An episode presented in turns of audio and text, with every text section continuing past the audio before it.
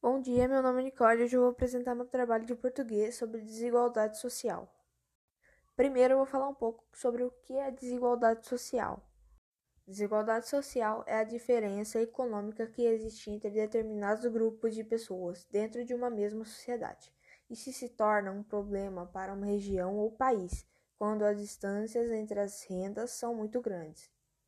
Entre as principais causas dessa desigualdade social no Brasil estão concentração de dinheiro e poder, poucas oportunidades de trabalho, má administração dos recursos públicos, pouco investimento em programas culturais e de assistência e baixa remuneração.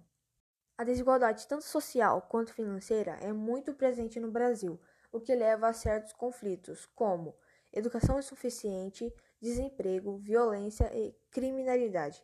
Escassez de moradia, saúde precária, falta de saneamento são alguns dos problemas sociais do Brasil. Para a diminuição da desigualdade social, é preciso equilibrar o sistema tributário, promover a oferta de trabalho, enfrentar a discriminação contra a mulher, combater a concentração de terras, investir em saúde e educação, melhor qualidade de gastos públicos.